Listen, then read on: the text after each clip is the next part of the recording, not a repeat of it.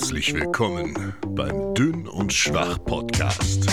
Hier erfährst du alles über die Themen Training, Coaching, Alltag und Energy Drinks mit deinen Hosts Moritz Rockdöschel und Kevin Speer. Hallo und willkommen zurück. Folge Nummer 5. Mein Name ist Moritz. Mein Name ist Kevin. Und ja, fünfte Folge, erste Folge mit Gast ist auch schon in den Büchern quasi. Ähm, letzte Woche und ähm, ich glaube, es ist auch ganz gut angekommen. Ja, also hat quasi die Klickzahlen eigentlich gesprengt, die wir bisher aufgestellt haben. Ähm, aber es war ein total cooles Erlebnis. Wie fandst du das mal, so einen Gast dabei zu haben? Ja, mega cool. Also ich habe mir auch nochmal im Nachhinein so ein paar Gedanken gemacht und muss auch sagen, also Alex war natürlich in mehrerer Hinsicht ein sehr gut gewählter Gast. Also ich meine, wir beide, du natürlich nochmal ein bisschen mehr, aber wir kennen ihn halt auch einfach persönlich jetzt seit zwei Jahren, irgendwie sowas in ja, dem Dreh. genau. Und ähm, er ist ja auch eine sehr angenehme Person, sage ich mal, also ein guter Gesprächspartner, so würde Ja. ich ihn beschreiben. Und er ist natürlich auch einfach eine ja, interessante Persönlichkeit, kann man jetzt einfach sagen, irgendwie durch seine Erfahrungen da eben in Amerika. Insofern äh, durchaus ein interessanter und angenehmer Gast, würde ich sagen. Ja, absolut. Ich äh, habe das genossen auf jeden Fall und wir werden sicherlich noch den einen oder anderen Gast haben. Richtig, Ähm, da da sind durchaus schon Leute geplant und ich glaube, das kann ganz gut werden. Ja, kommen wir zum Festlichen. Wir kommen wieder zum wichtigen Teil. Meine Standardfrage. Moritz, was hast du da denn für einen tollen Geschmack? Ich habe heute das Lilane dabei, beziehungsweise du hast das Ganze mitgebracht. Hm. Das hatte ich, glaube ich, schon in Folge 2 oder 3, irgendwie sowas. Das ist halt das deutsche Problem. Wir haben zu wenig Wir Monster zur zu wenig- Auswahl. aber mir ist aufgefallen, zumindest ich hatte noch nicht das Weiße in der Folge. oh, Also in, im, im Podcast jetzt hier. Insofern äh, eigentlich mal Zeit, weil das Weiße ist eigentlich, schon ein ziemlicher Favorite. eigentlich schon der so All-Time-Favorite. Das geht einfach immer. Ja. Also das Lilane, jetzt gerade, ich trinke es halt relativ selten. Insofern ist immer wieder mal eine schöne Abwechslung. Was hast du denn dabei? Ich habe, äh, oh Gott, wie heißt das eigentlich? Das Juice Mango Loco. Ah, Das ist ja, auch mal ein stimmt. bisschen was anderes. Geschmacklich ein bisschen ähm, mal eine Abwechslung zu den normalen Monstergeschmäckern, die man hat. Richtig zu den Ultras, äh, oder heißt die halt, ja doch, stimmt. Ja, Ultra. auf jeden Fall. Ähm, kann ich auch nur empfehlen. Sehr, sehr gute Geschmacksrichtung. Abwechslung muss auch sein. Ja, Moritz, äh, selbe Frage wie immer. Was machen wir denn heute? Worüber reden wir? Ja, wir haben heute wieder ein Thema konkret rausgesucht, über das wir sprechen. Und äh, eins der Hauptthemen hier bei uns ist ja Thema Coaching, Coaching-Alltag und so weiter. Und wir werden uns heute, ich meine, ihr habt das ja bei Spotify eh schon gelesen im Namen, insofern ist es ja kein Geheimnis, aber wir werden uns heute über das Thema Online-Coaching unterhalten, weil wir zum einen so ein bisschen festgestellt haben, dass wir so ein bisschen breiteres Publikum haben. Also wir haben durchaus auch Leute, die jetzt vielleicht nicht super tief irgendwie in dieser Kraftsportnische drin sind. Und zum anderen ist es häufig auch so ein bisschen, glaube ich, so eine Unsicherheit, wie überhaupt so ein Online-Coaching abläuft. Und ich glaube, dass das äh, vielleicht für manche Leute interessant wäre, die jetzt vielleicht irgendwie aktuell mit einem eigenen Trainingsplan oder so weiter trainieren und sich das nicht so konkret vorstellen können. Und ähm, deswegen wollten wir einfach mal konkret besprechen, was ist das und was machen wir überhaupt quasi in unserer täglichen Arbeit. Ja, wir haben immer nur darüber gesprochen, dass wir viel am Laptop sitzen Richtig. und coachen, aber wie das genau aussieht, Genau. glaube ich, ist nochmal ganz interessant auf jeden Fall. Genau, deswegen die erste Frage an dich. Was ist Online-Coaching und was ist es vielleicht nicht? Wow. Erst erstmal grob, also wir, wir steigen ja dann noch tiefer ein.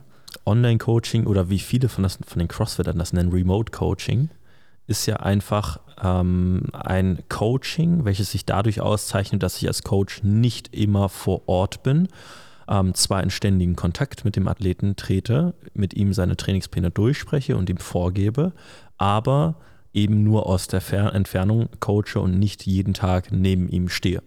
Ja, das wäre so meine Definition von, von Online-Coaching. Hättest du da was anderes? Nee, ich muss da immer nur dran denken, ich glaube, der Jan Frisse hat das auf seiner Homepage als Online-Personal-Training geschrieben. Und ich äh, finde das eigentlich ganz interessant, diesen Begriff zu wählen, einfach weil es ja quasi wie ein Personal Training ist. Das heißt, man ist eben ein Trainer, der das Training auch wirklich ganzheitlich betreut. Das heißt eben nicht nur ein Trainingsplan, ähm, aber das Ganze eben in der Online-Form. Das heißt, man Genau. ist eben die Person oder für die Person da, aber eben nicht in Person, sondern eben über das Internet. Genau, und was es eben nicht ist, um darauf zu ergänzen, du hast gesagt, okay, es ist halt nicht einfach nur ein Trainingsplan, das ist schon mal wichtig. Auf der anderen Ebene sind wir aber auch nicht die Leute, die über Zoom äh, sich in ein Wohnzimmer stellen lassen und die Kniebeuge vormachen lassen.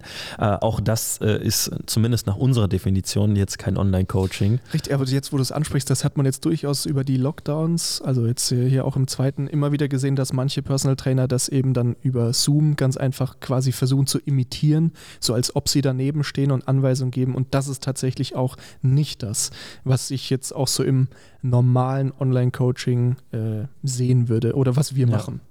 Ja, ich meine, man könnte es, also Online-Coaching finde ich definitiv einen passenden Begriff. Online-Programming würde auch so ein bisschen in die Richtung gehen, aber da fällt wieder dieser Coaching-Begriff ein bisschen weg.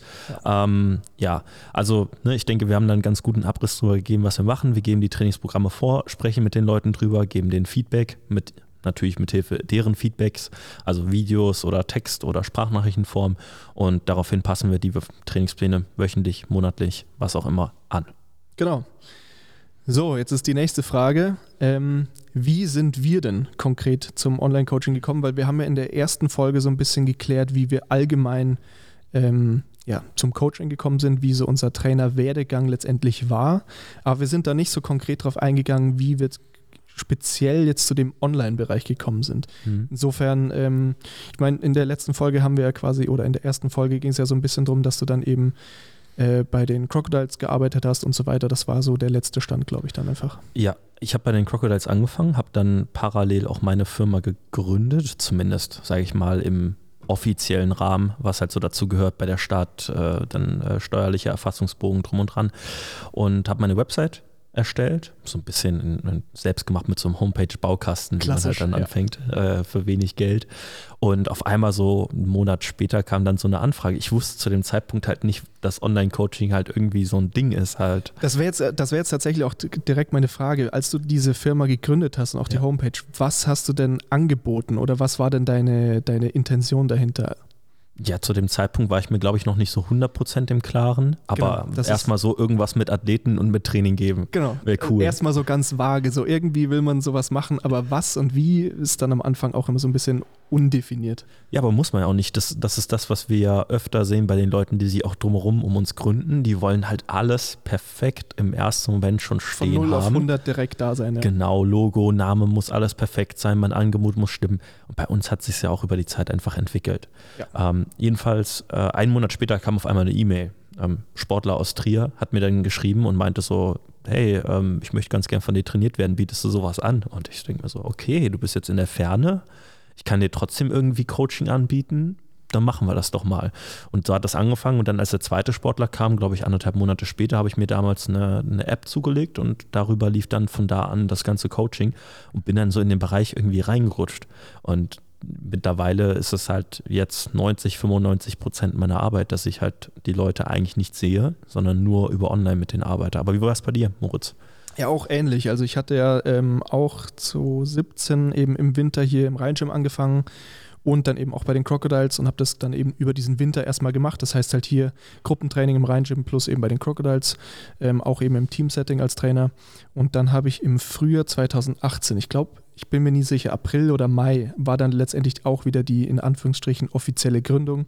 Das heißt eben mit Namen. Und genau, habe dann letztendlich da im Frühjahr einfach so diese Idee gefasst, erstmal einfach zu sagen, dass ich Personal Trainer werden möchte. Und ähm, dann war es ähnlich wie bei dir. Also ich hatte dann auch einen Personal Training Kunden.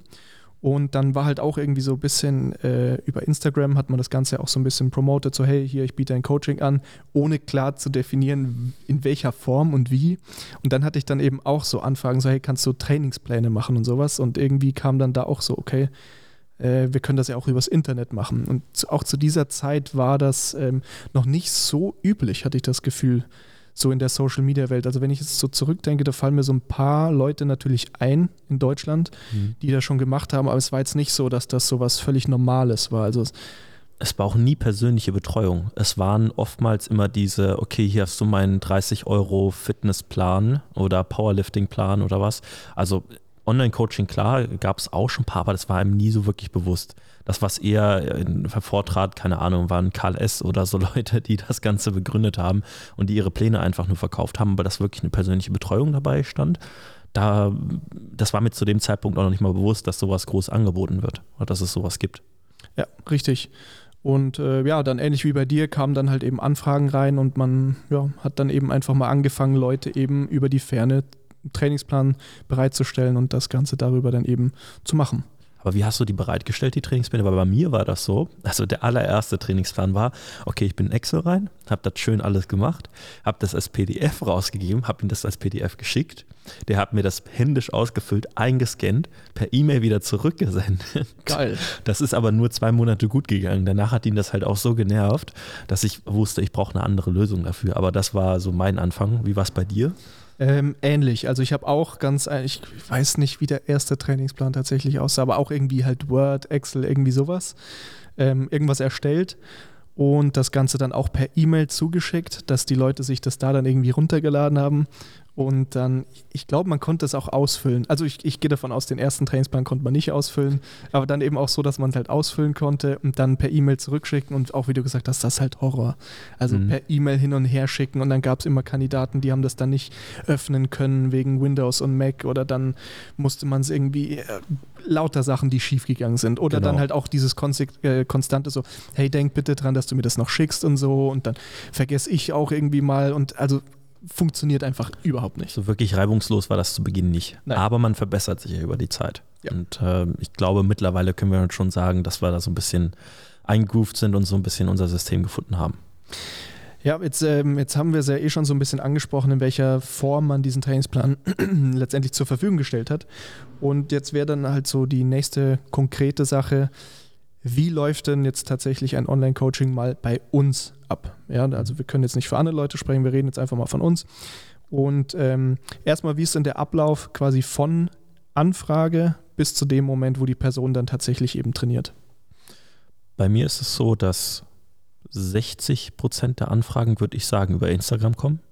Dann schreiben mir die Leute einfach und ähm, in dem Moment, ähm, ja, drücken sie meistens schon aus, was sie haben wollen, was ihre Erwartungen sind, was ihre Ziele sind oder warum sie mit mir zusammenarbeiten wollen. Und dann verweise ich sie ja letztendlich immer darauf, dass sie mir doch einmal gerne eine E-Mail senden sollen und das nochmal alles zusammenfassen sollen. Und äh, danach geht der Kontakt halt einfach so weiter, dass wir meistens einfach telefonieren, sich mal zusammen verabredet für einen Termin und einfach mal in Ruhe über alles quatscht. Das dauert meistens so 20, 30, 40 Minuten und tauscht sich erstmal über alles aus. Und besonders da es halt eben ein Coaching-Prozess ist, muss auch irgendwo so ein bisschen in Anführungszeichen die Chemie stimmen. Man muss sich ein bisschen verstehen. Und äh, das findet man über so ein Telefonat auch nochmal ganz gut raus, ob das nämlich passt. Ähm, aber so aus der Erfahrung raus, irgendwie kommen immer die Athleten zu einem, die sowieso schon fast ins oder sehr gut ins Coaching eigentlich reinpassen oder in die eigene Coaching-Art. Also da gibt es irgendwie schon so eine imaginäre Auswahl vorher, je nachdem, was man postet, was man so von sich gibt, was man so im Internet von, voneinander gehört hat. Und ähm, ja, das Erstgespräch, dann gibt es noch bei mir so einen kleinen ähm, Bogen, den man ausfüllt. Da geht es hauptsächlich ums Equipment, Möglichkeiten, wann willst du trainieren, dass ich das einmal schwarz auf weiß habe, so eine, so eine Google-Form einfach. Und von dort an ist der Prozess halt relativ einfach. Ähm, ne, Nummern sind eh ausgetauscht, das heißt, man hat äh, Kontakte über WhatsApp. Ähm, du wirst eingeladen oder die Person wird eingeladen zu meiner Trainings-App, die nennt sich Train Heroic. Ähm, da lege ich einfach einen Account für den Athleten an, er bekommt eine Einladung per Mail und hat dann dort seinen Account. Und das ist einfach wie so ein schick gestalteter Kalender, wo dann die Trainingspläne reinkommen und wo er alle Informationen erhält, die er braucht. Und dann sind wir A, A über WhatsApp in Kontakt und B ihm halt über diese App, indem er das einträgt, was er einzutragen hat. Ja, das ist quasi so der Ablauf und dann kommt alles weitere, was wir jetzt sicherlich gleich alles noch besprechen werden. Aber wie ist das bei dir, Moritz? Ich würde sagen, relativ ähnlich. Also ich mache das auch am liebsten über die Homepage letztendlich. Also dass da eben eine Anfrage oder dass man Anfragen über die Homepage schickt, einfach damit es so ein bisschen formeller ist, dass man eben das Ganze per E-Mail macht, weil so bei Instagram schreiben so, hey, wie schaut das aus und so. Ähm, auch einfach gehen auch mal Nachrichten unter. Also ich habe auch meine Benachrichtigungen bei Instagram zum Beispiel ausgeschaltet. Also ich bin da nicht so super regelmäßig oder nicht mehr so super regelmäßig drin und äh, dagegen sowas wie E-Mails werden halt regelmäßig gecheckt und das ist auch eben was, was so im Arbeits Ablauf, würde ich jetzt mal sagen, integriert ist. Deswegen ab, äh, Anfragen eben über die Homepage und dann äh, wird dann eben geschaut, ob man ähm, ganz einfach äh, bevorzugt halt am Anfang so einen FaceTime-Call oder irgendwie sowas in die Richtung macht oder einfach nur telefoniert, dass man sich einfach so ein bisschen konkret erstmal austauscht, sich auch erstmal kennenlernt. Also ich glaube, das ist auch immer so eine ganz wichtige Sache, dass man, äh, dass halt die persönliche Ebene letztendlich stimmt und dann eben auch einfach so Fragen, die ich dann eben habe, was so die Trainingshistorie und so weiter angeht, das ist halt auch immer ähm, wichtig, dass ich halt weiß, was wurde bisher gemacht, was hat bisher funktioniert, was hat nicht funktioniert, was waren Probleme und so weiter. Und dann wird letztendlich eben darauf basierend ein Trainingsplan erstellt. Ich mache das Ganze über Google Drive, das heißt, es wird dann da eben als Tabelle erstellt letztendlich und äh, online zur Verfügung gestellt. Das heißt, da wird dann der Link eben äh, per WhatsApp geschickt. Also bei mir läuft dann der, ja, die Kommunikation letztendlich über WhatsApp ab und genau, da hat die Person dann eben den Link zur Verfügung, kann dann eben über eine App dann eben ganz einfach zugreifen, also halt Google Tabellen oder so, ganz klassisch so am Handy. Und ähm, genau, dann kann die Person letztendlich mit ihrem Training starten. Das äh, klingt doch schon mal gar nicht mal so schlecht. Also auf jeden Fall sehr persönlich und das ist nämlich auch das, was mir sehr wichtig ist. Ähm, das soll nicht äh, so sein, dass du ein Formular ausfüllst und dann äh, hören wir uns, wenn der Trainingsplan fertig ist, sondern da gehört halt eben noch einiges dazwischen und deswegen nennen wir es eben halt auch Coaching. Das ist der entscheidende Teil dazwischen, ähm, dass wir nämlich in Kontakt mit den Leuten treten und auch besonders darüber sprechen, was haben sie für Erfahrungen gemacht. Und manchmal ist es ja auch so, dass sie von einem Coach zu dir kommen. Das heißt, sie war bei einem ehemaligen Coach, wechseln den Coach und da willst du natürlich auch erstmal erfahren, was haben sie gemacht und was waren eventuell Dinge, die man entweder besser machen sollte, könnte oder Dinge, die man auf keinen Fall so haben möchte im Coaching. Und ähm, das finde ich sehr wichtig, dass man da auch nochmal individuell auf den Athleten drauf geht, weil er, er zahlt letztendlich für eine Dienstleistung und ähm, ich möchte ihm da auch natürlich den bestmöglichen Service bieten, dass er auch zufrieden ist. Richtig. Ähm, genau, wenn wir jetzt schon dabei sind, so wie man das Ganze den Leuten zur Verfügung stellt, du hast ja jetzt schon die App eben erwähnt und ich eben das mit Google Drive. Ich glaube, das ist so das typische Online-Coaching-Tool. Ähm, was konkret ähm, erstellst du dann letztendlich für deine Leute? Also was kriegen die letztendlich zur Verfügung und ähm, wie, beziehungsweise was für Daten sammelst du von deinen Leuten? Hm. Also was ich jetzt eben nicht erwähnt habe, ist dadurch, dass ich halt auch mit vielen Athleten arbeite, kommt oftmals auch eine Eingangstestung dazu. Ich denke, das ist bei dir auch nicht anders, wenn du die Möglichkeit hast, dass die Leute zu dir mal kommen und dass man mal über die Techniken drüber geht, dass man mal einen einer Max-Test oder sowas in der Art zumindest macht, je nachdem, was das Level auch hergibt. Ähm, ich denke, das, das äh, sollte klar sein, das steht äh, so auch im Raum. Ähm, wenn das nicht möglich ist, gibt es mittlerweile auch online ja genug Möglichkeiten. Sei es entweder schick mir alte Videos von dir vom Training ähm, B, wenn es um Sprung- oder Sprinttests gibt, gibt es wunderbar die Möglichkeit, das Ganze über Video mit äh, MyJump oder Coach's Eye das Ganze aufzunehmen ähm, zu lassen und sich da gewisse Anfangswerte ausspucken zu lassen. Das geht aus der Ferne wunderbar. Und wenn es dann darum geht, welche Sachen bekommen die und was wird letztendlich getrackt, also die bekommen einen Trainingsplan. Den Trainingsplan sind äh, sowohl Videos drin. Das heißt, dass sie genau wissen, was müssen sie letztendlich durchführen oder was bedeutet diese Übung, weil manchmal Terminologie sich auch einfach unterscheiden kann von Coach zu Coach. Ähm, Notizen dazu, natürlich die Wiederholungszahl, vielleicht Reps in Reserve oder Geschwindigkeit oder je nachdem, was halt an Möglichkeiten zur Verfügung stehen und das, was sie halt letztendlich durchführen sollen. Oder halt natürlich auch festgeschriebene Gewichte. Und das letztendlich äh, gehen die nach und nach durchs Training durch. Ähm, tragen wir natürlich ein, was sie gemacht haben, was sie durchgeführt haben, was sie geschafft haben, nicht geschafft haben, ähm, können dort auch direkt Kommentare und Notizen hinterlassen. Aber was dann letztendlich getrackt wird, ist für jede einzelne Übung sowieso ein Estimated oder ein reales einer Max.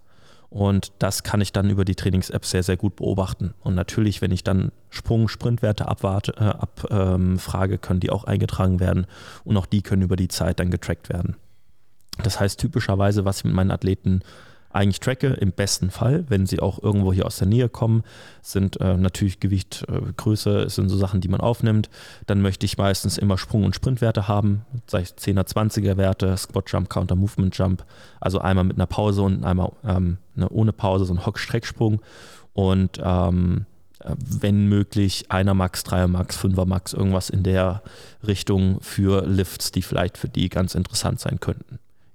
Das ist so die Werte, die ich tracke und die Werte, die ja für den Athleten in gewisser Weise dann auch wieder in der Auswertung zurückgegeben werden. Wie ist es bei dir? Ähm, sehr auch äh, jetzt äh, durchaus interessant. Also du bist ja vor allem jetzt äh, in dem Athletikbereich eben tätig, das heißt eben Feldsportler, Individualsportler und so weiter.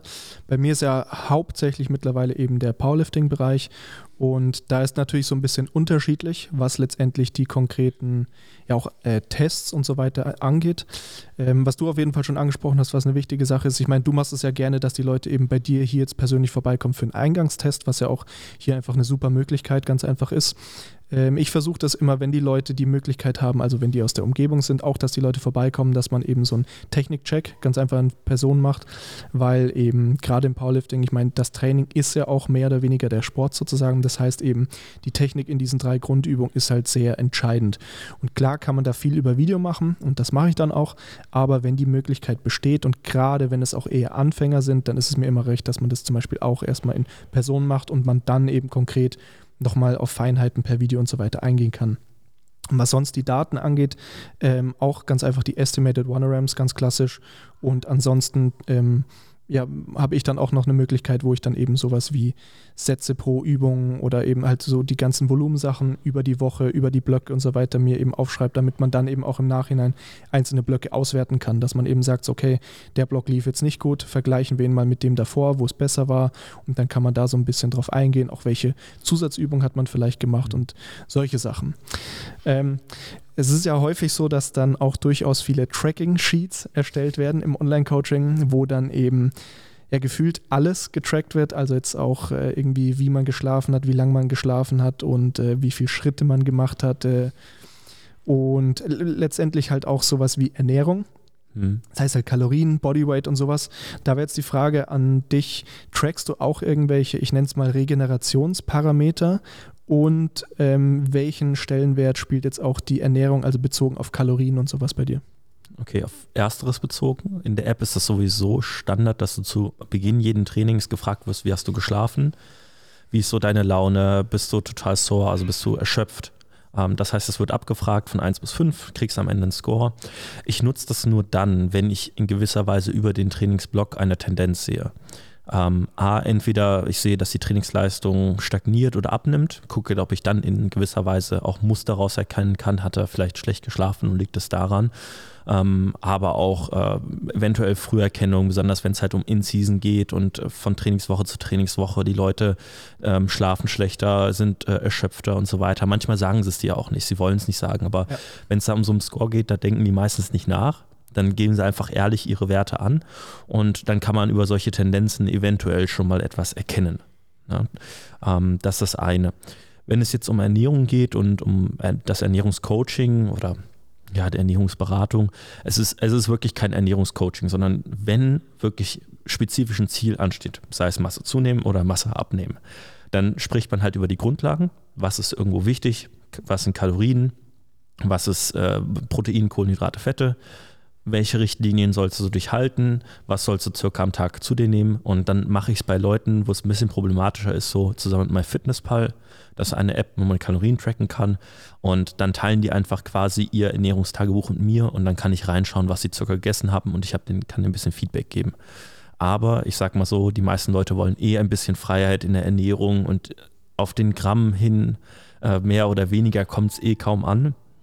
Deshalb, ähm, ja, mache ich das relativ grob, setze eher auf Education, das heißt, den Leuten beizubringen, wie soll es in etwa am Ende aussehen und was musst du tun, damit du das und das erreichst. Und ähm, die meisten Leute kriegen das auch recht gut selbstständig umgesetzt. Ja. Ähm, wie ist das im Powerlifting? Wie ist das bei dir? Wie, äh, weil da geht es ja auch oftmals um Gewichtsklassen. Das ist ja da fast schon noch entscheidender, dass man über diese Thematik mal spricht. Ne? Also auch, ich würde sagen, sehr ähnlich, wie du es jetzt gerade beschrieben hast. Also auch ein konkretes Ernährungscoaching gibt es nicht. Also ich mache jetzt keine Ernährungspläne oder sowas. Ähm, die meisten sind auch, äh, also das ist durchaus etwas, was halt in so einem Erstgespräch angesprochen wird. Das heißt halt, wie schwer ist man, ähm, in welcher Gewichtsklasse ist man aktuell oder wenn Leute eben schon Wettkämpfe gemacht haben, das heißt, wo hat man die bisher gemacht und wie schauen da die Ambitionen aus? Weil es gibt ja durchaus immer die Leute, die quasi eine höhere Klasse anstreben oder wo das Ganze Sinn macht. Aber das ist jetzt auch nochmal ein Thema für sich. Und ähm, ansonsten, wenn es jetzt halt zum Beispiel Anfänger sind, die noch keine Wettkämpfe gemacht haben, dann spricht man das halt auch erstmal an, so, hey, okay, wie schwer bist du aktuell, was ist denn da so aktuell deine Zielsetzung und so weiter. Und dann, ja, wenn konkrete Fragen auftauchen, eben sowas wie, was soll ich denn jetzt essen oder wie viel oder irgendwie sowas, dann, dann helfe ich natürlich und gehe darauf ein. Aber ansonsten bei den aller, aller, allermeisten ist Thema Ernährung tatsächlich fast nie eine Thematik. Ähm, wie gesagt, wenn eben konkrete Fragen oder wenn es um sowas geht wie Gewichtsklassen. Oder wenn zum Beispiel ein Trend erkennbar ist, dass einfach die Trainingsperformance einfach nicht stimmt und ich äh, laut Trainingsplan nicht erkennen kann, woran das jetzt liegen kann, dann geht es natürlich darum, so Dinge zu hinterfragen wie, ähm, wie ist denn aktuell dein Schlaf, wie ist denn aktuell dein Stress und wie ist äh, die Kalorienzufuhr. Und das ist dann eher so eine Thematik, wo das Ganze dann so ein bisschen wichtiger wird, wo ich dann eben auch zu den Leuten sage, okay, bitte track mal deine Kalorien, damit ich sehe, wie viel du jeden Tag isst und so weiter. Aber ansonsten würde ich sagen, wie bei dir. Ja, aber das hat man auch öfter den Fall. Das hast du sicherlich bei dir auch mal im Coaching ähm, ja, gemerkt. Da sind Leute, die sagen, ich kann einfach nicht zunehmen. Und ja. dann sagst du ihnen einfach mal, komm, weißt du was, hier ist mein Fitnesspal, track doch einfach mal drei Tage für mich. Und dann siehst du auf einmal 2800, 1700 Kalorien und 2200 Kalorien. Dabei ist es aber ein 110 Kilo Mensch, der deutlich mehr an Energiebedarf hätte. Und dann fragt er mich, ja, warum kann ich denn nicht zunehmen? Ich esse doch so viel. So, und subjektiver Eindruck und objektiver Output ist oftmals sehr, sehr weit auseinander. Und ich setze auch erstmal drauf, den Leuten erstmal ein Gefühl zu geben, was heißt denn überhaupt 3000 Kalorien oder 4000? Das können die sich oftmals nicht vorstellen. Und besonders wenn es um Abnehmen geht, das ist auch nochmal ein super schwieriges Thema, weil dann, äh, das waren doch bestimmt nur 50 Gramm Haferflocken. Am Ende haben sie sich wahrscheinlich 120 Gramm reingeschmissen und dann fragen sie sich, warum sie am Ende kein Gewicht verlieren. Jetzt nur als Beispiel. Und ähm, ja, da muss man so ein bisschen, zumindest vielleicht mal für eine Woche ein bisschen Genauigkeit zeigen, dass man mal ein Gefühl dafür bekommt, was einfach Ernährung so ein bisschen bedeutet und ähm, richtiges Tracken. Da fällt mir auf jeden Fall eine lustige Story ein. Und zwar, ähm, was das Thema Abnehmen und Tracken und das Gefühl dafür angeht. Ich hatte auch jemand, der, bei dem ist das Körpergewicht relativ rasant nach oben gegangen und äh, nicht so, wie wir das eigentlich geplant hatten. Und dann habe ich auch gesagt, er soll mir bitte mal eine Woche lang jeden Tag aufschreiben, was er gegessen hat. Und das hat er auch sehr ordentlich gemacht, jeden Tag aufgeschrieben. Und ich dachte mir dann so, das sind eigentlich voll legitime Sachen. Also so in Anführungsstrichen gesunde Sachen. Ja, also halt einfach ja, eine normale, ausgewogene, gesunde Ernährung und ähm, halt auch nur dreimal am Tag. Und ich dachte mir so, okay, das, das irgendwie finde ich das komisch. Und dann habe ich halt gesagt, so, ja, kannst du mir ungefähr dazu sagen, wie groß denn so diese Portionen sind? Ja, und dann war halt Mittagessen und Abendessen, Portionsgröße, die angegeben wurde, eine Salatschüssel. Und okay. Also durchaus so ein bisschen mehr dann letztendlich. Und dann mhm. habe ich halt gesagt, okay, bitte nimm mal Teller und ess einfach davon. Und oh Wunder, es hat, man musste nichts anderes ändern, sondern einfach nur die Portionsgrößen. Und es war nicht mal so, dass irgendwie ein großes Hungergefühl entstanden ist, sondern es war einfach nur viel zu große Portionen davor. Also auch das so ein bisschen dazu. Ähm ja, aber es ist oftmals auch, was die Leute gewohnt sind. Das, das passiert halt über die Zeit, dass die Leute größere Portionen entspannt halt essen können. Und wenn du dann die ein bisschen auf Diät setzt, dann sind die halt am Leiden wie verrückt. Aber äh, auf jeden Fall schon mal guter Trick, nicht mehr aus der Schüssel zu essen. Zumindest fürs Abnehmen. Ich glaube, das macht durchaus Sinn. Ja. Ich glaube auch, ja. Okay, ähm, jetzt haben wir schon so ein bisschen angesprochen, irgendwie mit äh, unterschiedlichen Sachen, die wir zur Verfügung gestellt haben und auch so ganz am Anfang mit per E-Mail Trainingspläne rumschicken, was nicht so sinnvoll war. Was waren denn jetzt Dinge, ähm, also irgendwelche Formen, wie du Sachen zur Verfügung gestellt hast oder auch irgendwelche Abläufe, die du vielleicht über die Zeit verändert hast? Und was waren da so große Dinge, die dir einen riesen Mehrwert geboten haben? Oder was waren Dinge, die du vielleicht gemacht hast, die sich als völlig sinnlos entpuppt haben? Mhm. Also was sich definitiv über die Zeit verbessert hat, waren die Video-Feedbacks, weil zu Beginn hat man, ähm, sag ich mal, nur man hat das Video bekommen und dann hat man eventuell einen Kommentar dazu geschrieben. Das, was das Ganze nochmal deutlich besser gemacht hat, besonders wenn es um die athletischen Sachen geht, ist einfach noch das in Coaches Eye zu laden. Coaches Eye ist so eine Videoanalyse-App. Ist nur ein Beispiel, Dartfish oder so geht halt auch. Äh, das Video dann ähm, während man es aufnimmt. Das kann man wunderbar dort machen, ähm, auf den Record-Button und dann spricht man dazu, zeichnet Linien ein, gibt den Leuten so ein kleines Gefühl dafür, was sehe ich jetzt gerade in dem Moment und wo soll was eigentlich stehen. Und ähm, dann denen das Feedback letztendlich zu schicken. Also wenn es halt besonders um komplexere Sachen geht, wie zum Beispiel Umsetzen oder Sprinten, Sprungvarianten, dann mache ich das sehr, sehr gerne, weil das mir einen extrem hohen Output liefert ähm, für das, was ich halt an Zeit da reinstecke. Weil die Leute auch einfach, manchmal müssen sich mal sehen, was ich denen eigentlich mitteile. Und manchmal Voll, so, ein, so ein Cue kann halt cool sein. Aber wenn wir dran denken, wie wir halt im, im Personal Training oder vor Ort mit den Leuten coachen, zeigen wir es meist ja auch vor. Ja, oder wir zeigen es direkt an der Person. Ja. Und das ist unfassbar effektiv. Und warum dann nicht auch direkt dort übertragen, Video nehmen und dann dort ein bisschen was einzeichnen? Das mache ich oftmals, aber nicht immer. Weil auch zum Beispiel bei Assistance, keine Ahnung, wenn, ich, wenn jemand rudert und der soll ein bisschen mehr zur Hüfte ziehen, dann sage ich, zieh ein bisschen mehr zur Hüfte. Ja. Und dann ist gut, dann ist das Thema durch. Ähm, deshalb, das ist auf jeden Fall so ein Prozess, der sich über die ähm, Zeit verbessert hat. Und ansonsten würde ich definitiv sagen, ähm, die Feedbacks am Ende jeder Einheit, aber da finden die Leute halt so ein bisschen über die Zeit rein. Am Anfang habe ich manchmal Leute, die schicken mir drei- bis fünfminütige Sprachnachrichten, ähm, aber den Leuten auch einfach zu sagen, so, okay, das sind die Punkte, die ich wissen muss, nenn mir das, das, das, fast wie so eine Checklist. Und dann kann ich halt am besten damit arbeiten. Aber das ist so eine Sache, die sich eh in der Zeit der Zusammenarbeit sowieso entwickelt. Ähm, wir haben mal letztens, hat mich so ein, so ein Coaches-Meeting ähm, mit ein paar coolen Leuten und äh, die auch im Online-Coaching tätig sind. Und ähm, da habe ich halt gesagt, so, naja, so wie man halt in den Wald reinruft, kommt es halt wieder raus. Das heißt, je nachdem, wie ich antworte und kommuniziere, kommt halt auch entsprechend zurück. Und wenn mir jemand eine 5-Minuten-Sprachnachricht schicke und ich eine 6-Minuten-Sprachnachricht antworte, wird das wahrscheinlich das nicht groß ändern.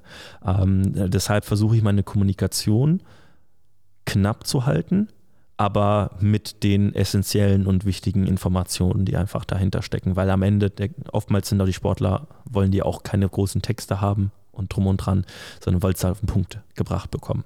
Das heißt, ich habe versucht, meine Analysen zu verbessern, da ein bisschen mehr ins Detail zu gehen und ähm, zum anderen, äh, ja, letztendlich meine Feedbacks auch über die Zeit, was das, ähm, ja, insgesamt betrifft, zu verbessern.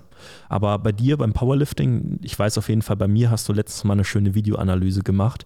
Ähm, das sah auf jeden Fall ganz toll aus. Aber äh, ich denke mal, dass es da auch einen entscheidenden Punkt ähm, äh, darstellt, weil du ja auch technisch sehr ins Detail gehst, wohingegen ich bei Sportlern oftmals sage 95 Prozent und passt. Ne? Du musst ja jetzt keine einer Max-Last bewegen. Ne? Ähm, ja, also auf jeden Fall auch eine Sache, die ich über die Zeit verbessert habe oder als eine Sache, die ich auch erst seit, ich glaube, einem Monat irgendwie sowas oder seit ein, zwei Monaten nutze, ähm, ist eben auch dieses Videoformat, also quasi ein Video, das ich erstelle von Videos meiner Leute. Verwirrend.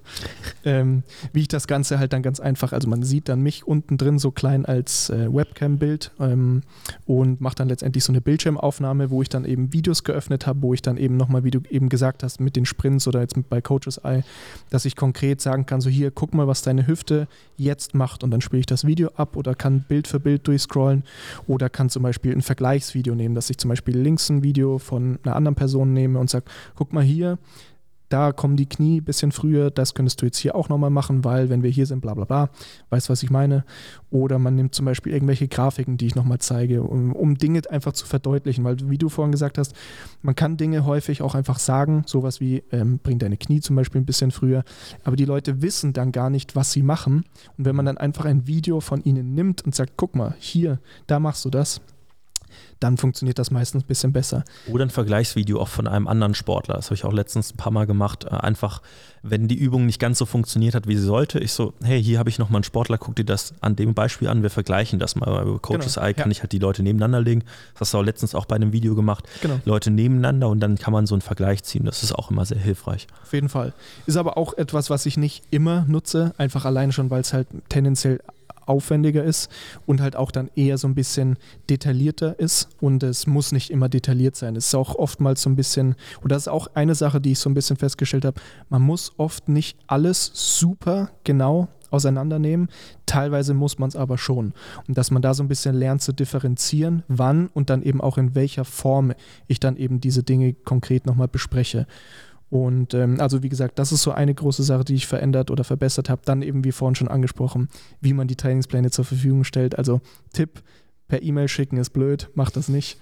Äh, ja. Macht irgendeine Form, dass ihr eine App nutzt oder irgendein Programm nutzt. Da gibt es doch hier ähm, Es gibt noch True Coach, Genau. es gibt Athletify, ähm, Traineroic, die ich nutze. Also es gibt mittlerweile sehr, sehr viele Möglichkeiten. Genau. Manche haben Vorteile, Nachteile, muss man einfach abwägen, für welchen Kundenstamm das am besten passt. Aber so vom mal einen preislichen Hintergrund zu geben, so man zahlt circa pro Kunde bei den meisten ein bis zwei Dollar. Ähm, das heißt, das hält sich ganz gut im Rahmen und man hat das sehr, sehr gut digital genutzt. Aber ich muss auch sagen, ähm, ich habe das mit Google Sheets sehr gut kennenlernen können, dadurch, dass Moritz meine Trainingspläne ähm, schreibt. Und ich muss wirklich sagen, ich sehe da auch jetzt keine riesigen Abstriche, was das betrifft. Also ich sehe das, wenn man das gut macht, auch als sehr, sehr gute Option an, die Trainingspläne bereitzustellen, besonders für die Leute, die auch ein bisschen wissen, was sie tun müssen. Ich wollte gerade sagen, also was mir dazu jetzt äh, einfällt, ist natürlich, ähm, wie du gesagt hast, man muss so ein bisschen wissen, was man oder was man in seiner Trainingsplanung vorhat. Weil jetzt beispielsweise bei dir, wenn da jetzt eben, ich nenne es mal athletische Übungen drin vorkommen, äh, wenn ich jetzt in der Tabelle sowas reinschreibe, wie mach bitte, keine Ahnung, fünf Hurdle-Hopser oder sowas, ähm, dann ist das für manche Leute vielleicht verständlich, für manche nicht. Für die, für die das nicht verständlich ist, muss ich jetzt ein Video davon machen oder ein YouTube-Video raussuchen und das schicken. Das heißt, das ist über drei Ecken einfach ein bisschen umständlich. Während jetzt bei dir, bei deiner App, ähm, kannst du mal kurz erklären, wie, wie schaut das dann konkret aus? Wenn der jetzt eben, also ich weiß ja, dass du zum Beispiel im Warm-up die Leute oft eben Sprünge und sowas machen lässt. Wie schaut das dann konkret aus? Also in der App, wenn du in den Trainingsplan gehst, hast du Übungsblock für Übungsblock, den du nacheinander durchgehst und dann hast du den Übungsnamen, hast darunter ein Video, was du direkt anklicken kannst, kannst dir die Übung ansehen, hast Notizen und dann hast du deine, deine Sätze, Wiederholung und Gewicht oder was auch immer, was ich tracken möchte. Und so gehst du halt quasi Seite für Seite, swipest du da durch und ähm, arbeitest die einzelnen Trainingsblöcke ab. Ähm, und so ist es halt relativ einfach gehalten. Bei dir, bei deinen Kunden, denke ich mal, dadurch, dass es auch viel in die Powerlifting-Richtung eben geht, wissen die, was Bankdrücken, Kniebeuge und Kreuzheben ist. Und ich hatte letztens einen Footballer, der hat bei mir angefangen und da war eine Einheit, der hat so ein paar Sprünge mit, mit der Langhantel gemacht, hat dann Bankdrücken, Rudern und noch ein, zwei Assistant-Geschichten gemacht. Und dann meinte er so, boah, die meisten Übungen, die du mir reingeschrieben hast, die habe ich noch nie in meinem Leben gemacht, das war voll gut. Und dann dachte ich mir so, oh Gott, was hast du denn, was hast du die, letzten Jahre getrieben? Übungen in der Welt. So, ja, aber das ist äh, bei Sportlern ähm, ist, ist das nicht gegeben, dass sie das kennen oder dass sie sowas schon mal gemacht haben. Ja. Und deswegen ähm, kommt mir das auf jeden Fall sehr entgegen, dass ich einfach ein Video nehme, so exakt so sollst du es bitte machen. Ja. Und äh, der Lorenz hat die äh, vor ein paar Monaten jetzt mal alle aufgenommen, neu aufgenommen und äh, jetzt sehen alle meine Athleten den Lorenz da am rumhüpfen und äh, ja, sieht sehr athletisch aus, sieht sehr sauber aus, hat er gut gemacht und jetzt äh, habe ich damit auch eine gewisse Bibliothek, mit der ich arbeiten kann. Genau, und bei mir ist halt dann so, wenn jetzt zum Beispiel irgendwie eine neue Variation von einer Übung reinkommt, wie, keine Ahnung, Pin Squats oder Larsen Press oder irgendwie sowas, was die Leute zuvor noch nicht gemacht haben, dann frage ich natürlich nach, hey, wir haben eine neue Übung mit drin. Ähm, also meistens ist das ja eh dann so im Blog-Feedback-Gespräch, dass man eben sagt, hey, wir haben hier das und das Problem. Ich würde diese Übung vorschlagen. Die Übung funktioniert so und so. Das sind die Benefits, bla bla bla. Und wenn die Person dann sagt, ah ja, kenne ich, passt, dann muss ich sonst nichts dazu sagen. Und dann schaue ich mal das Video an, ob die Person das richtig gemacht hat, so wie ich mir das vorstelle oder eben nicht. Wenn das eine Übung ist, die zum Beispiel unklar ist. Bei YouTube gibt es alles. Ja. Und dann suche ich mir einfach ein passendes Video, irgendein Tutorial raus, schaue mir das an und sage, okay, also bei den meisten weiß ich eh, okay, dann nehme ich das Video, da weiß ich, das ist gut erklärt. Dann schicke ich das den Leuten und sage, hey, guck dir das an. Wenn du Fragen hast, dann, dann melde dich nochmal dazu. Ansonsten so stelle ich mir das ungefähr vor. Und es sind ja auch nicht so abstrakte Übungen. Du brauchst einfach nur eine grobe technische Vorstellung. Richtig. Und dann machst du in Wochen 1 das wahrscheinlich eh relativ leicht. Und dann gebe ich dir halt Feedback. Genau, weil alles Weitere passiert dann eh im Prozess selbst. Genau, und ich finde, oftmals haben die Leute, wenn es halt jetzt um, um Trainer geht und Online-Coaching anfangen, auch viel zu viel Angst. Oh Gott, wenn ich das Trainingsplan aufschreibe und er weiß nicht, wie das geht, vielleicht macht er das ja falsch. Und äh, also äh, erfahrungsmäßig sind ja Sportler sowieso ein bisschen, äh, was halt Bewegungslernen betrifft, schon recht gut dran. Also die haben immer eine sehr gute Grundlage oder meistens eine sehr gute Grundlage, die sie mit sich bringen, je nach Sportart. Und ähm, dann ist es halt in Woche 1 nicht perfekt, aber Technik ist eben ein Prozess. Und ähm, dann führen sie die Übung durch. Ich gebe ihnen Feedback. Dann ist es meistens schon zu 90 Prozent perfekt bei der zweiten Woche. Dann gibst du nochmal ein bisschen Feedback und nach und nach. Und so entwickelt sich halt eben Technik. So, und spätestens nach zwei, drei Blöcken zusammen, da gibt es eigentlich nicht mehr viel zu sagen. Das läuft dann einfach, ne? Ja, und das ist ja auch letztendlich das, was wir als Coaches machen. Ja. Weil wenn wir jetzt äh, jemanden haben und der kann bereits alles perfekt, also das, das wird es ja nicht geben, sondern Nein. wir sind eben ja wie, wie so eine Art Lehrer sozusagen, um eben dann eben Bewegungen oder bestimmte Skills eben den Leuten beizubringen letztendlich. Mhm. War da nicht mal so ein Fall? Jetzt bringe ich das mal spontan rein. Derjenige, äh der mich mal angefragt hatte wegen Powerlifting und den ich dann an dich weitergeleitet hatte, weil ich gesagt habe, naja, das ist nicht mein Bereich, der war doch auch schon relativ stark und ähm, ja, wusste nicht so recht, wie er das Ganze umsetzen sollte. Ne? Der hatte, da war schon relativ weit eigentlich in dem allem, was er, was er gemacht hat. Ne? Und dann hast du einfach nur ein bisschen Technik angepasst, ein bisschen Trainingsplan angepasst und der ist nochmal weiter auseinandergegangen, ne? Ja. Von der Leistung. Ja, das stimmt. Und es ist halt ähm, oft auch einfach so, dass bestimmte Sportler einfach bereits gut sind in dem, was sie können. Aber hier muss man jetzt natürlich auch wieder ganz klar, und ich glaube, das ist auch ein, ein ein wichtiges Thema, auch für Leute, die jetzt vielleicht darüber nachdenken, zu coachen. Nur weil man als Sportler etwas gut kann, heißt das nicht, dass man das auch versteht oder jemand anderem beibringen kann. Weil man kann ein super Sportler sein, der einfach A, genetisch gesegnet ist, B, einfach viel Arbeit reingesteckt hat und vielleicht auch schon andere Coaches hatte, von denen er Dinge gelernt hat, aber er selber weiß eigentlich gar nicht so recht, was er macht. Also er macht eine Kniebeuge, aber der macht sich keine konkreten Gedanken darüber. Das heißt, er könnte jetzt nicht hergehen und einer anderen Person erklären, was er da Tolles macht. Genauso wie hat mit guten Trainingsplänen trainiert, ist stark geworden, aber er weiß nicht, warum diese Trainingspläne funktioniert haben oder nicht. Ja, Eben. Und das ist so eine häufige Tendenz, die wir sehen im, im American Football in Deutschland, wenn Amis halt rüberkommen nach äh, Deutschland. Dann, ähm, also es gibt sicherlich auch gute Jungs unter denen und die haben ja auch was studiert. Also da gibt es sicherlich welche, die auch Exercise Science oder ähnliches äh, studiert haben an der Uni. Ähm, aber dennoch, das sind halt Leute, die gewisserweise genetisch schon auch von Anfang an ein guter Athlet waren, ein bisschen sich das erarbeitet haben, damals im College äh, auf das Level zu kommen, wo sie halt eben sind. Und dann sagen sie, ja gut, das sind halt die Übungen, mit denen ich stark geworden bin und groß geworden bin. Gut, jetzt machst du halt auch die Übung. Und das muss man nicht mal auf den Bereich American Football beziehen. Das gibt es auch im Bodybuilding, überall. Ja. überall.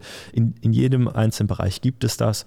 Und das Wichtigste, egal ob es für Online-Coaching oder für anderes Coaching betrifft, ist, sich Gedanken zu machen, warum oder wieso habe ich jetzt diese Übung reingemacht. Und selbst wenn es nicht perfekt ist, allein schon dem Sportler erklären können, ich habe mir Gedanken gemacht und ich habe aus dem und dem Grund die Übung reingenommen, ist schon unfassbar viel wert und wird einen jeden Trainingsblock dann halt auch als Coach wieder besser machen, weil man sich automatisch dadurch selbst hinterfragen muss. Ja, absolut richtig. Und eben auch einfach so ein bisschen teilweise vielleicht auch verstehen können, warum man eben gut in einer bestimmten Sache ist. Ja. Das ist aber auch nochmal, um, um den Punkt aufzugreifen, ist es nochmal wichtig für den Buy-in des Athleten. Also Buy-in heißt in dem Sinne Vertrauen. Ähm, und manche Athleten wollen gar nicht wissen, warum oder wieso du was in den Trainingsplan schreibst. Die sagen so, okay, schreib mir rein, ich mache. So, diese einfachen Athleten gibt es. Und auf der anderen Seite gibt es halt Athleten, die wollen genau verstehen, warum und wieso. Und wenn du denen dann den Input lieferst, dann liefern die doppelt so gut ab, weil sie nämlich allem vertrauen, was du halt eben sagst. So, und äh, deshalb finde ich das halt so wichtig, dass man sich da auch wirklich intensiv drüber Gedanken macht. Auf jeden Fall. Also das ist auch ein Riesen-Learning auch für mich gewesen, dass man eben, dass es manche Leute gibt, die super interessiert sind. Ja, das heißt, wenn ich mit denen so ein Bloggespräch mache, dass ich denen genau erkläre, warum wir was jetzt an der Übungsauswahl und so weiter gemacht haben oder verändert haben. Die interessieren sich ganz einfach dafür und ähm, nehmen dann auch einen Benefit mit, weil sie dann wissen, okay, ah, deswegen machen wir das oder auch was zum Beispiel Technik angeht. Und all solche Dinge, während andere Leute, wenn ich dann zum Beispiel so ein YouTube-Video geschickt habe, so hey, guck dir nochmal das an, das geht auf die und die Feinheit an und dann merke ich im Feedback von der nächsten Woche so, okay, die Person hat sich dieses Video nicht mal angeschaut. Dann merkt man halt, okay, diese Person interessiert sich nicht dafür. Die ist einfach Sportler, die will machen. Die, die will nicht wissen, warum wir jetzt eine bestimmte Übung machen. Die will einfach nur hören, mach diese Übung, mach die so und so, dann macht die das und wird stärker. Punkt. Mhm. Absolut. Und jeder hat seine eigene Art von Kommunikation und nur weil ich halt als Coach in gewisser Weise viel Kommunizierer bin und ähm, muss ich das nicht unbedingt meinem äh, Sportler, Athleten letztendlich aufdrücken. Ja. Ähm, das ist auch nochmal ganz interessant oder noch ein Prozess, den man erstmal durchlaufen muss. Wie gehe ich auf den einzelnen Person ein, sodass es für ihn am besten passt vom, vom Feedback. So, manche melden sich einmal die Woche, manche melden sich jeden Tag, manche melden sich seltener als eine Woche. So, da muss man manchmal auch ein bisschen proaktiv auf die zugehen das ist dann halt eben so. Ähm, aber das ist halt eben das Besondere an diesem Coaching-Prozess, auch für uns aus beruflicher Sicht, weil jeder irgendwie so ein bisschen seine eigene Herangehensweise braucht und äh, man je auf jeden individuell rangehen muss. Nicht nur was die Trainingsplanung betrifft, sondern auch auf kommunikativer Ebene. Ja, absolut. Wenn wir das jetzt schon angesprochen hatten, dass es da eben unterschiedliche Leute gibt, für wen ist denn jetzt ein Online-Coaching geeignet und für wen ist es vielleicht nicht geeignet? Puh, das ist eine harte Frage. Ähm, Online-Coaching ist natürlich in erster Linie für jeden geeignet, der erstmal besser werden will in seinem Sport. Grundlegend kann ich das jedem an die Hand geben. Ähm, wenn man das gewisse Selbstvertrauen für das eigenständige Training hat.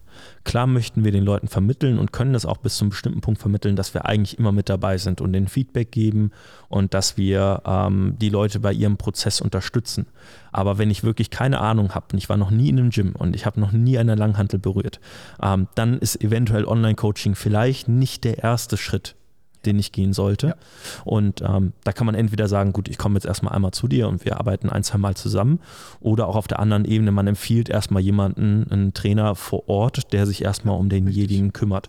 Ähm, ich muss aber sagen, grundlegend, diese ganze Tendenz, und da äh, Shoutout an äh, Lars, Lift You Up Lars und andere YouTuber, die in gewisser Weise Powerlifting in Deutschland geprägt haben, Powerlifting, der auch, oder Kraft-3-Kampf, der einen riesen Trend bekommen hat fast jeder, der in mein Coaching kommt, hat irgendwie mal von denen ein Video geschaut, sich mit der Technik beschäftigt, weil Leute sind ja meistens schon vorher interessiert, sonst würden sie ja nicht in den Coaching kommen. Ja, ja.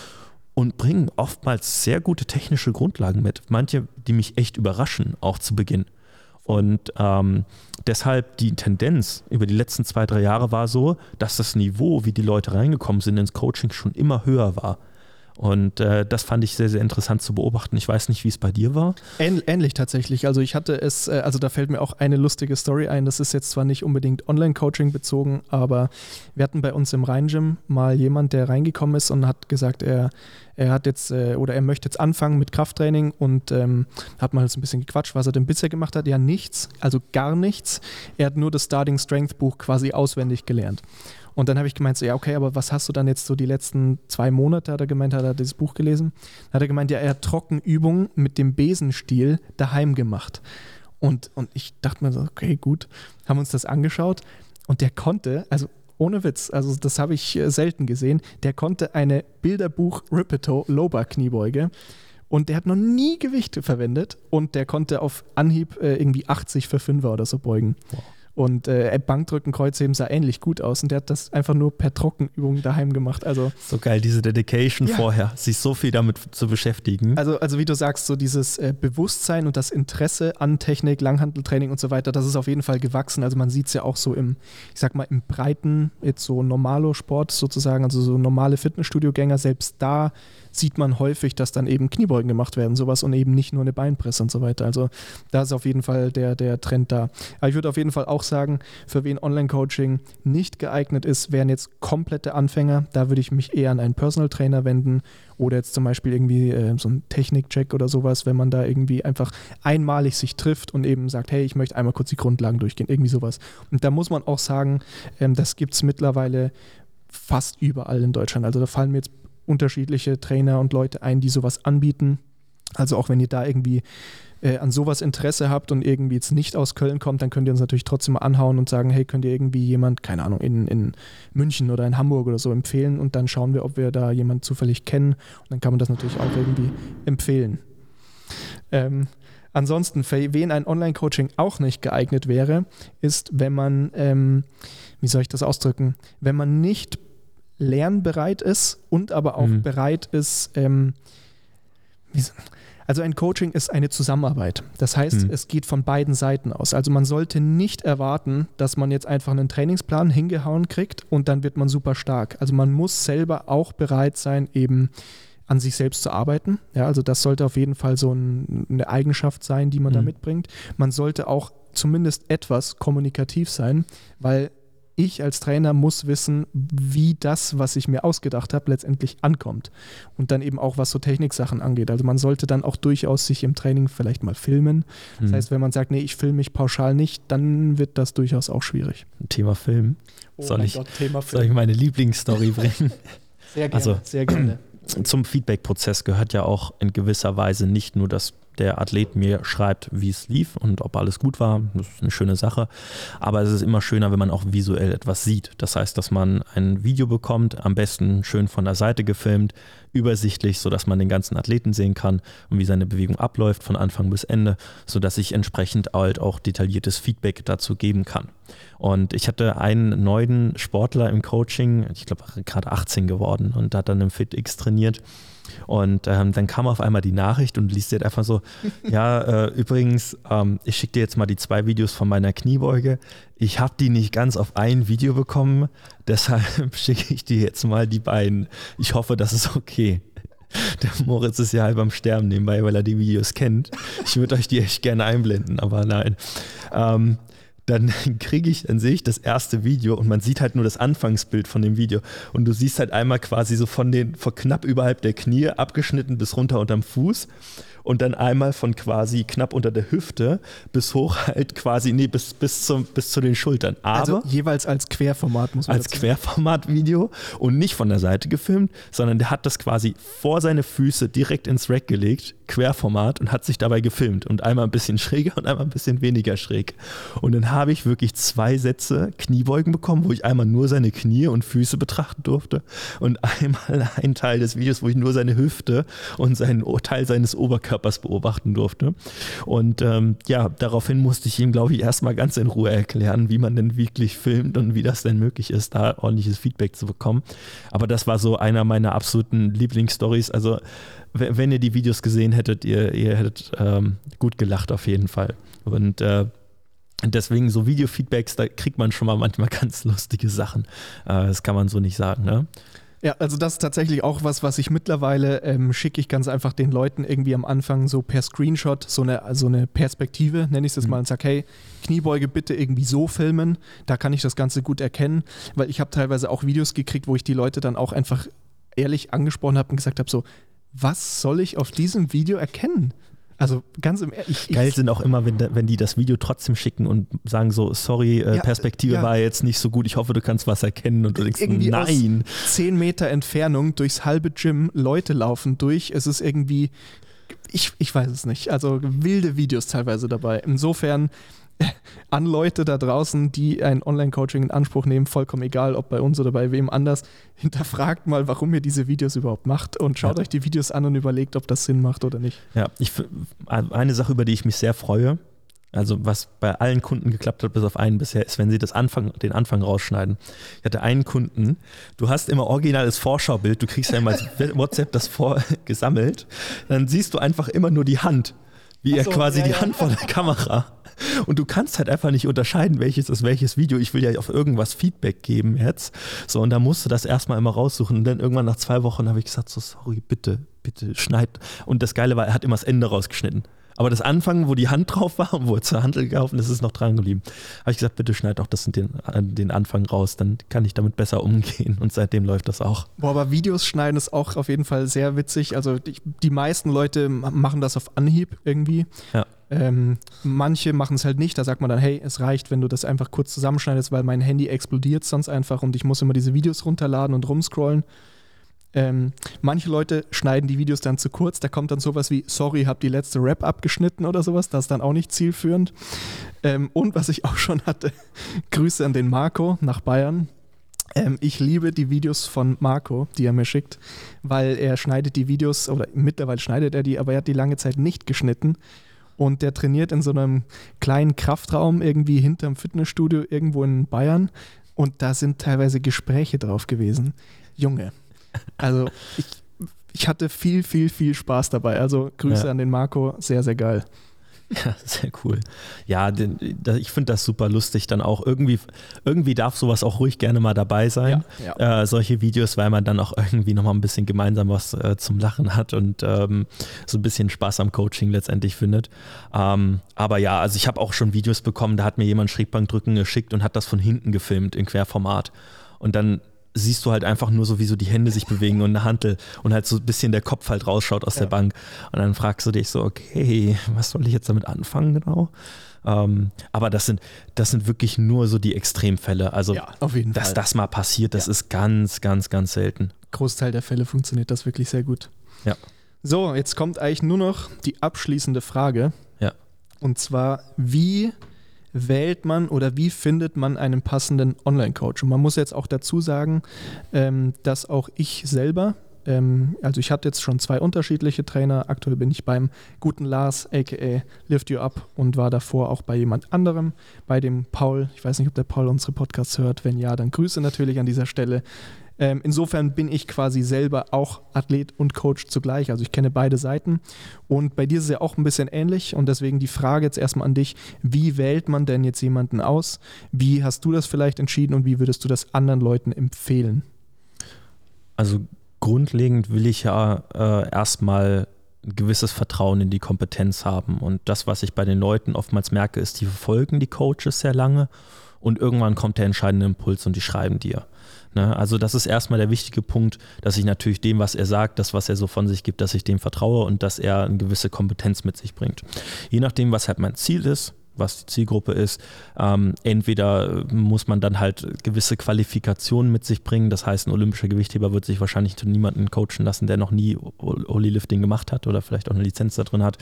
Ähm, auf der anderen Ebene ähm, dann eventuell auch andere Ergebnisse von Athleten sehen. Das heißt, wenn ich sehe, er arbeitet viel mit Sportlern, hat Erfolg mit Sportlern, gut, dann kann das eventuell ganz gut passen. Das heißt erstmal auf der Ebene, wen trainiert er überhaupt, welche Erfolge hat er so mit den Sportlern oder ähm, was kriegt man so von dem Coaching allgemein mit, ähm, sagt mir das soweit zu und ähm, ja, das wären erstmal so die grundlegenden Punkte, die mir jetzt spontan einfallen. Wie wäre es bei dir? Also ich würde auch ähm, so ein bisschen danach gehen, wen hat die Person bisher so betreut, wie haben sich diese Leute entwickelt mhm. und man sieht ja auch teilweise, ich meine bei Instagram, die meisten Leute posten ja dann einfach ihr Training und man sieht ja auch, ob die zufrieden sind, ob die dann eben sowas sagen, hey hier, bla bla bla, ich bin bei dem und dem. Ähm, also das mal so eine Sache und aber auch jetzt was so Thema unterschiedliche Athleten angeht, ob man da sozusagen vielleicht auch reinpasst. Also sowas quasi wie, wenn jetzt zum Beispiel jemand nur mit, keine Ahnung, nur mit Anfängern im allgemeinen Fitnessbereich zu mhm. tun hat, würde ich mich als Powerlifter tendenziell nicht ähm, da richtig fühlen, sozusagen. Das heißt, ich würde natürlich schauen, ich würde nach jemandem gucken, der eben mit Powerliftern, also auch mit Männern ganz einfach da eben Erfahrung hat und vielleicht auch Leute, die irgendwie auf so ungefähr meinem Niveau oder sowas ungefähr sind. Also das war jetzt noch eine Sache, die mir einfällt. Oder natürlich auch jetzt konkret, wenn man auf die Sportler eingeht, dass man äh, vielleicht irgendwie zum Beispiel, wenn jetzt jemand im Football spielt, der würde sich natürlich von dir auf jeden Fall angesprochen fühlen. Und ich glaube, da wird das dann eben auch gut passen, weil du eben da gerade mit Footballspielern eben auch schon durchaus eben ja, einige Leute hervorgebracht hast, sozusagen. Ja, ich meine, das geht ja letztendlich auch aufs Vertrauen zurück. Ne? Und Vertrauen habe ich dann, wenn ich weiß, dass er in gewisser Weise Ergebnisse liefert und äh, genauso wie damals ich die Person, die mich äh, angefragt hat, ähm, wegen Powerlifting-Training einfach zu dir geschickt habe, weil, also natürlich könnte ich irgendwie den Trainingsplan machen, aber ähm, wenn derjenige spezialisiert in dem Bereich ist, dann wird er deutlich mehr rausholen können und entsprechend werde ich auch entweder die Leute weiterempfehlen oder äh, aus Athletensicht sollte ich mir natürlich am besten Fall jemanden einfach suchen, der das, was ich sowieso von ihm haben will, Fulltime macht. Also wenn der sich Fulltime halt nur um Athleten kümmert oder Fulltime um Powerlifting-Athleten, dann wird das schon Grund haben, warum er das machen kann. Und dann werden auch entsprechende Ergebnisse dahinter stehen. Deshalb würde ich auch immer da in der Richtung ähm, auswählen, was, ähm, ja, wen trainiert er, was ist seine Zielgruppe und was deckt er so in seinem Coaching letztendlich ab. Und das ist nämlich auch der nächste Punkt. Ähm, wie viel Kommunikation will ich? Weil es gibt ja auch Coaching-Pakete, das ist jetzt nicht von uns gesprochen, aber es gibt Coaching-Pakete, wo Leute nur einmal die Woche irgendwie ein Check-in haben. Check-in heißt nichts anderes als hier, ich sammle einmal all dein, genau, ich gebe dir einmal deinen dein ganzen Videos zusammen und wir sprechen mal die Woche durch und ich schicke dir davon ein Video oder sowas in der Art, wie man es halt auch letztendlich machen möchte. Und da gibt es Leute, die haben 24-7-Support und und und. Also das muss natürlich auch entsprechend passen, je nachdem, was ich auch an Erwartungen an den Coach habe.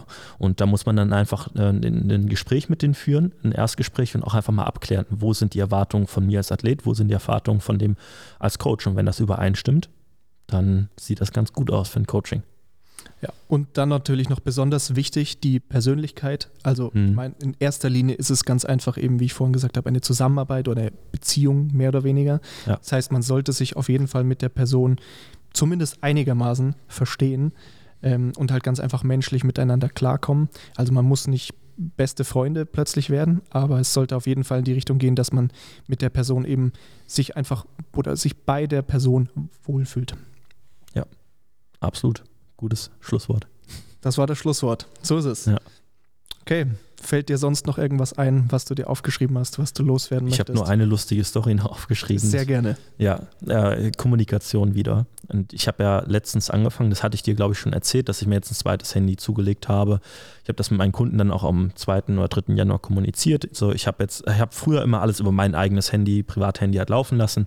Und da kam halt von morgens bis abends kamen Videos oder Nachrichten. Ich habe halt immer mir selbst gesagt, na gut, das tangiert mich jetzt nicht groß das stört mich nicht, gar kein Ding, ich lege das weg und dann vergesse ich das. Seitdem ich dieses zweite Handy habe, glaube ich daran nicht mehr.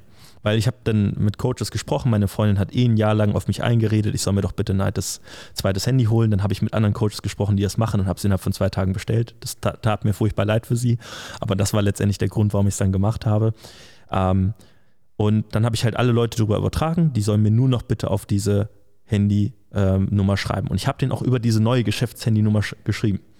Dann kommt ein Athlet, ich sage jetzt, heißt Fabian.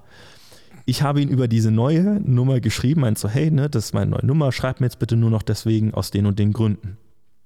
Schickt er mir auf meine Privatnummer eine Sprachnachricht zurück mit, ey Kevin, voll gut übrigens jetzt mit deiner Businessnummer, das hätte ich jetzt genauso gemacht. Ich habe mich schon immer gefragt, wie du das denn machst, dass du mit diesen ganzen Nachrichten klarkommst, dass du da irgendwie nicht total durchdrehst bei den ganzen Athleten, die du trainierst. Und ich habe gesagt, Fabian, du schreibst mir das gerade auf meine Privatnummer, schick mir das doch auf meine geschäftliche.